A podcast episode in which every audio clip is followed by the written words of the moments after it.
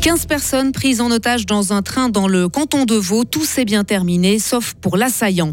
Attention aux trous dans la route cantonale qui traverse le quartier du Schönberg. La faute aux conditions hivernales. Des JO pour faire bouger les aînés dans les EMS et favoriser les contacts entre générations. Une fin de semaine à passer euh, sous la pluie. Désolé, je vous rassure, ça s'arrange quelque peu pour les vacances de carnaval. Vendredi 9 février 2024. Bonjour Sarah Camporini. Bonjour Mike, bonjour à toutes et à tous. On commence par cette prise d'otage dans un train hier soir en territoire vaudois. Oui, un homme armé d'une hache et d'un couteau a retenu de force une quinzaine de passagers d'un convoi reliant Baume à Yverdon-les-Bains. Après plusieurs heures de négociations, les agents sont intervenus et l'individu a été mortellement touché. Marie Seriani. 4 heures, c'est le temps qu'a duré cette prise d'otage. L'individu a obligé le mécanicien à quitter son poste et à rejoindre les autres occupants du train, alors immobilisés à l'arrêt d'essert sous Chanvent, porte close. Prévenus par les passagers, les spécialistes négociations de la police cantonale vaudoise ont établi le contact avec l'assaillant, avec l'aide d'un interprète parlant le farsi, l'homme étant de nationalité iranienne. Et une soixantaine de policiers ont pris position autour du train. Ils ont profité d'un moment où le preneur d'otage était séparé de ses otages pour donner l'assaut. Selon le porte-parole de la police, l'homme a alors foncé en direction du groupe d'intervention avec sa hache. Un agent a tiré et l'a mortellement touché. L'individu, âgé de 32 ans, est décédé sur place malgré la présence d'un médecin. Les otages, eux, sont tous sains et saufs. Ils ont été pris en charge par les équipes de soutien d'urgence et par une cellule psychologique. Merci Marie. Et selon les enquêteurs, l'homme serait un requérant d'asile. Le ministère public a ouvert une instruction pénale. La justice encore, il défend son métier de journaliste devant le tribunal d'arrondissement de la Sarine. Rappelez-vous, en mars 2023, Jean-Marc Angelo était condamné pour instigation à violation du secret de fonction après la parution de son livre d'entretien avec l'ancien ministre Georges Godel. Il avait écopé d'une peine de 100 jours amende avec sursis pendant deux ans et 1500 francs d'amende ferme.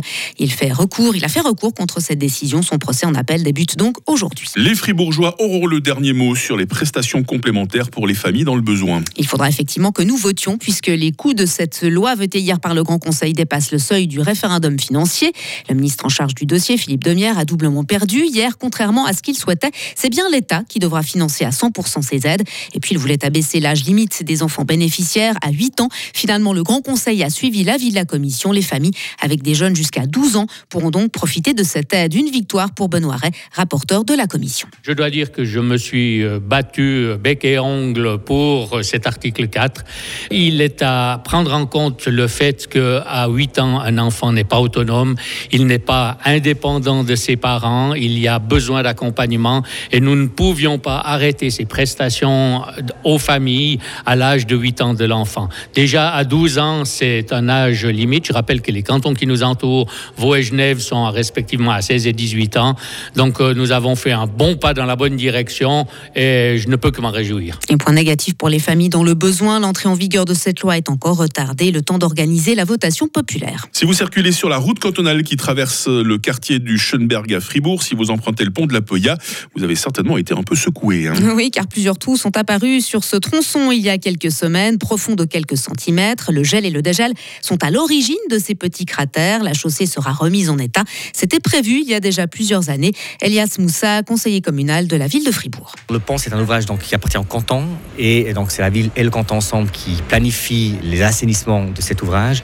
C'était connu dans la durée de vie de la chaussée qui a été posée initialement qu'à terme, en 2024, il fallait assainir cet élément-là, raison pour laquelle justement un montant de 270 000 francs a été réservé. Les travaux sont planifiés et le début sera entre été et fin 2024 en raison de la question de la coordination pour le tronçon qui est plus en amont euh, respectant la route de Tavel avec les arrêts de bus et la mise en conformité de ces arrêts de bus. Car les arrêts de bus doivent être transformés pour répondre aux exigences de la loi sur l'égalité des personnes handicapées, qui comprend notamment un rehaussement du trottoir de quelques centimètres pour qu'il soit à la hauteur des bus. À l'étranger maintenant, Sarah, il a obligé 400 personnes à évacuer. Un important incendie s'est déclenché la nuit dernière dans un immeuble résidentiel du nord-ouest de Moscou.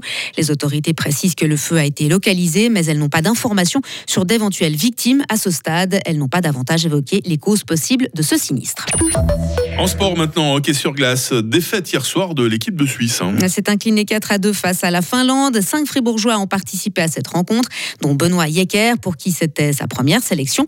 La Suisse poursuivra ce tournoi demain contre la Suède, qui a gagné 4 à 1 contre la Tchéquie. Durant cette partie, le joueur de Fribourg-Gotteron, Jacob Delarose, a inscrit un but pour les Scandinaves. Puis ça aussi, c'est du sport, hein. exercer sa mémoire ou encore slalomer avec un teinté bain. Et voici deux des épreuves qui figurent au programme des Jeux Olympiques organisés pour les EMS du district de la Sarine. L'événement aura lieu le 16 mars, 16 mars prochain et l'objectif principal ne sera pas de récolter un maximum de médailles. Explication de Fabien Clément, il est le président du comité d'organisation. L'idée, c'est vraiment de pouvoir favoriser les mouvements pour les résidents dans les EMS. Donc, il y a vraiment ce programme de préparation qui est important. Et puis, un deuxième objectif qui nous tenait à cœur aussi, c'était de développer des rencontres intergénérationnelles. Pour chaque EMS, on a, on a nommé des porte-drapeaux. En fait, c'est des membres de la jeune chambre qui vont euh, rendre visite durant le mois de février nos, nos, équipes de 10 athlètes par EMS. On se rend compte vraiment que la compétition, elle est, elle est importante, qu'il y a pas mal de questions aussi sur le règlement, sur euh, la taille des slaloms, ce genre de choses. Donc on se rend compte vraiment que autant les animateurs dans les EMS que les participants prennent ça à cœur. Et ces JO pour les EMS seront organisés à la salle Sainte-Croix à Fribourg. Ah, je sais pas vous, moi je les sens bien motivés, nos, nos Ah oui, aînés. hein. C'est très positif d'ailleurs. Merci Sarah Camporini. L'info de retour toutes les 30 minutes avec vous. Toute l'équipe vous passe le bonjour dans les prochaines minutes. Et bas les masques sur notre question du jour. Retrouvez toute l'info sur frappe et frappe.ch. Radio FR. Quelle est la couleur du ciel? Votre météo, 6h06 sur Radio Fribourg. Le temps va être très nuageux aujourd'hui. Seul le Valais central peut espérer des éclaircies et encore elles seront brèves. Il faut aussi s'attendre à quelques averses avec de la neige au-dessus de 1700 mètres. Le vent du sud-ouest est toujours là, mais il a bien faibli par rapport à ces derniers jours. Les minimales du jour, 5 degrés à Châtel-Saint-Denis, 6 à Fribourg, 7 à Payerne. Les maximales, 9 degrés à Romont, 10 degrés à Fribourg et 11 degrés à Estavayer-le-Lac. Le week-end, désolé, va rester pluvieux, hein, surtout demain. La neige va descendre à 1000 mètres. Il fera au maximum 10 degrés, tant euh, samedi que dimanche. Et puis, petite amélioration, petite amélioration pour la semaine de carnaval avec les averses qui vont alterner avec quelques éclaircies. On se console comme on peut. hein. Nous sommes vendredi 9 février, 40e jour aujourd'hui. Les Apollines sont à la fête. Il fera jour de 8h moins le quart jusqu'à 17h40.